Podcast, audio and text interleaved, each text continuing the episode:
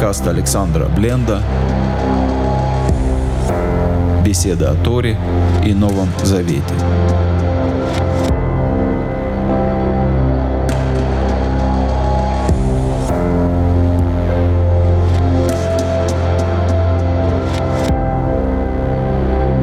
Шалом, дорогие друзья! С вами сегодня Александр Бленд. Мы будем изучать недельную главу Трума из книги Шимот, Исход. Она начинается с того, что Всевышний повелевает Маше говорить с народом Израиля и сказать им, возьмите мне труму, возьмите мне пожертвование. Слово «мне», чем больше существует человечество, тем больше приобретает значение. Как обычный человек понимает слово «мне»? Как я могу его понять? «Мне» — это значит «для меня». «Мне» — это ради меня, это для меня. Но как можно что-то дать Всевышнему, которому и так, безусловно, все принадлежит, зачем ему какая-то моя трума? Один из э, самых авторитетных комментаторов Торы дает нам тут э, помощь, дает нам подсказку и говорит, мне значит во имя мое. Что значит во имя мое, прости мой? Во имя мое значит ради имени моего, ради служения мне. То есть мы даем это пожертвование ради святости Всевышнего с чистым сердцем и на святое, на э, строительство жилища для Всевышнего. О том, что такое это жилище и какое это значение имеет для нас, мы поговорим еще. Но основное понимание, а самое важное, что в этих словах есть, во имя мое, это ради святости Всевышнего. То есть даем пожертвование в святости и в совершенно искренним сердцем, как говорит каждый, как даст сердце его. Это очень важно давать по сердцу, не по желанию показаться кому-то, не по устам, не для того, чтобы люди сказали о нас хорошее, или для того, чтобы люди не подумали о нас плохо, а искренне из любви к Всевышнему давать эти пожертвования. И мы знаем, что сегодня церкви, многие пастора и так далее существуют на пожертвования, и это правильно, потому что они служителя святого. Но у этого есть и другая сторона.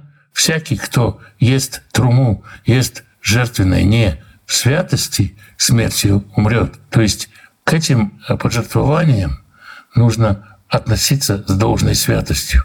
Они не только в святости должны даваться, но и в святости должны приниматься, и спрос очень велик.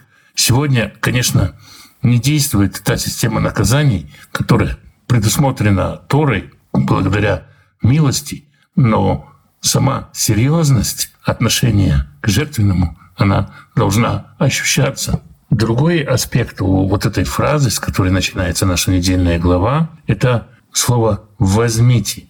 Что значит «возьмите мне пожертвование»? Почему не сказано «дайте мне пожертвование»? Мы живем в этом мире, и мы э, часто что-то берем, мы стараемся накопить, и каждый хочет видеть э, свой банковский счет как можно более богатым, как можно более высокую цифру мы хотим видеть на своем банковском счету, мы хотим видеть свой дом полный всякого добра, и это все замечательно и хорошо, но мы должны при этом помнить, что хотя нет греха в том, что мы имеем здесь, имеем здесь хорошую жизнь, комфортную жизнь для служения, по-настоящему нашим в вечности будет то, что мы отдали другим, то, что мы пожертвовали на святое.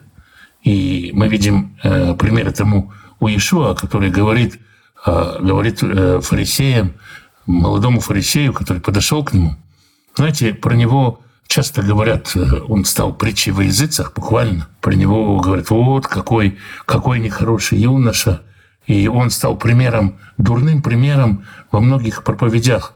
Этот бедный юноша, который, бедный богатый юноша, который подошел к Ишуа и спросил его, что мне сделать, чтобы наследовать жизнь вечную. Я говорю об этом. Я бы хотел, чтобы мои дети искали именно этого вопроса. Юноша не спросил, как заработать миллион. Юноша не спросил, как мне быть еще богаче. Юноша подошел к учителю и задал ему вопрос, которым мы все живем. Самый важный в жизни вопрос. Как получить жизнь вечную. И Ишуа сказал ему, что на самом деле только то, что ты отдашь, только то, только то, где ты положишь свое сокровище, там и будет твое сердце. И э, юноша приткнулся на этом, и, конечно, можно его за это осудить, но если мы заглянем в свое сердце, как бы мы поступили, все ли из нас готовы все отдать, э, чтобы наследовать жизнь вечную, то, может, для многих из нас ответ на этот вопрос не станет таким очевидным. Мы часто любим свое имущество. Есть много вещей, с которыми нам жалко бы было расстаться. Итак, нету никакой, э, никакого, ничего нехорошего, ничего плохого в том, что жить богато, э, жить достойно, жить с комфортом. Но мы должны помнить, что в этой, этот комфорт — это комфорт нашей временной жизни здесь, и мы должны не забывать заботиться о комфорте в нашей жизни в вечности. И возьмите мне труму. Это значит, что по-настоящему в вечность мы возьмем с собой только то, что мы отдали другим, отдали на святое дело. Не просто разбазарили. Это не значит, что просто нужно выйти на улицу и разбрасывать деньги. И есть такое высказывание мудрецов. Пусть монетка с милостынью запотеет в твоей руке. То есть не спеши ее отдавать.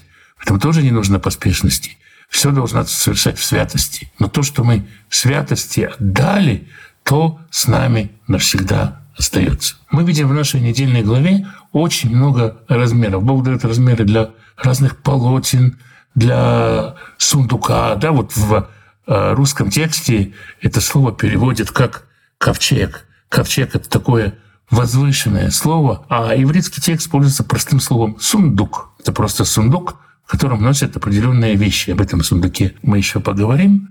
Но Всевышний дает размеры для всех вещей, и у многих это тоже вызывает вопрос, почему всемогущий, возвышенный, трансцендентальный, непостижимый Бог занимается такими мелочами. Но если мы посмотрим, как устроена наша Вселенная, как э, в совокупности все возможные организмы всевозможные мелкие элементы с этим э, сосуществуют в этой Вселенной, мы увидим, что убрав какой-то маленький, незначительный кирпичик из этой Вселенной, сдвинув на тысячную часть одну из постоянных принятых физики, мы увидим, что Вселенная перестанет существовать.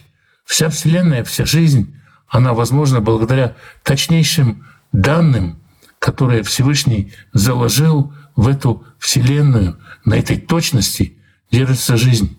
А уж тем более, когда речь идет о скинии, об инструменте связи человека и Всевышнего. Только представить себе, какая высокая цель у этого инструмента. И поэтому Всевышний говорит нам точные размеры, не в точности э, размеров здесь как бы дело, а в том, что э, соблюдение заповедей, служение Всевышнему должно происходить точно для мелочей. Мы можем сказать, а вот тут мы срезали угол, вот тут мы что-то сократили, но нет. Всевышний выверяет свои заповеди до миллиметра, и э, Талмуд говорит, Всевышний э, следит за праведниками и спрашивает с праведников на волосок. То есть достаточно на волосок отклониться от курса, и ты уже не там, куда ты идешь. И милостью Всевышнего и покаяние возвращает нас на курс,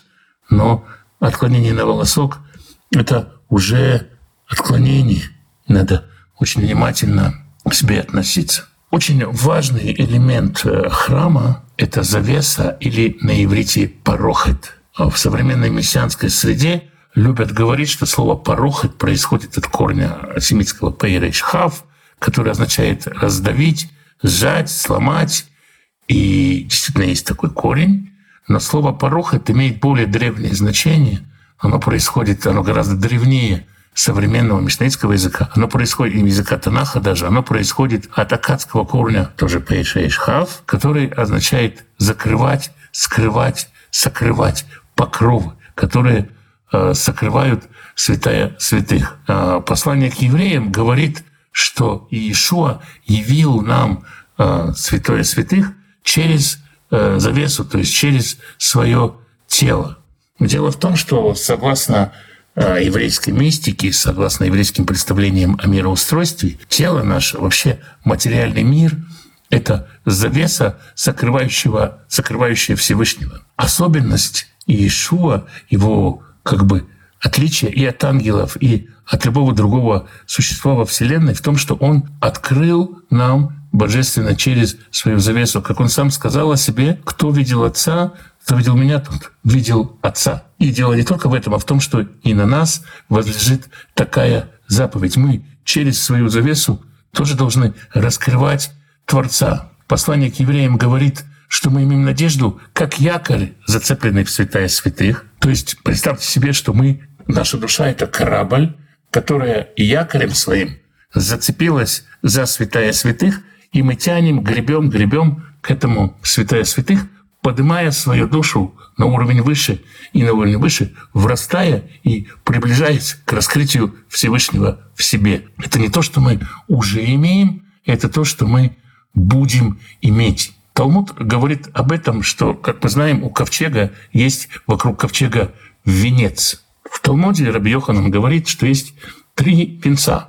Есть венец вокруг жертвенника — венец вокруг стола и венец вокруг ковчега. Венец вокруг жертвенника взял Аарон, венец вокруг стола взял Давид, мы помним хлебы, да, и венец вокруг ковчега, он всем доступен. Кто хочет, тот приходит и берет. Это великая тайна. Мы можем, имея вот этот якорь в святом святым, подняться и возвыситься до того, чтобы в нашем теле, как в скинии, через нашу завесу, через завесу нашего тела раскроется святая святых. В этом смысле тело символизирует завесу в храме. Не только тело Христа, но и тело наше должно быть таким.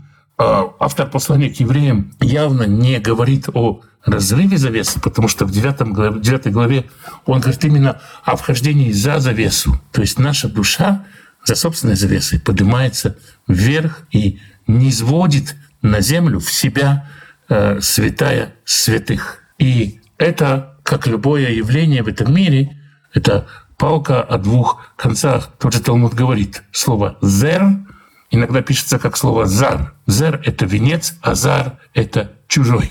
Талмуд говорит, если удостоился человек, это будет ему венцом. Если не удостоился, он отчуждается, отрезается от этого. Представляете себе, а, какое страшное, что может произойти с нами, если мы приближаемся к святая святых недостойно, если мы провозглашаем, а, провозглашаем, что мы святы, а на самом деле мы не святы. Опять же, в нашей недельной главе мы видим, что Всевышний повелевает отделать ковчег золотом снутри и снаружи. Почему ковчег не сделан из чистого золота? Это было бы по-богатому, как э, достойно царя царей. Золото — это прекрасный материал, но у него есть один недостаток. Он не может расти. Дерево по своей природе растет.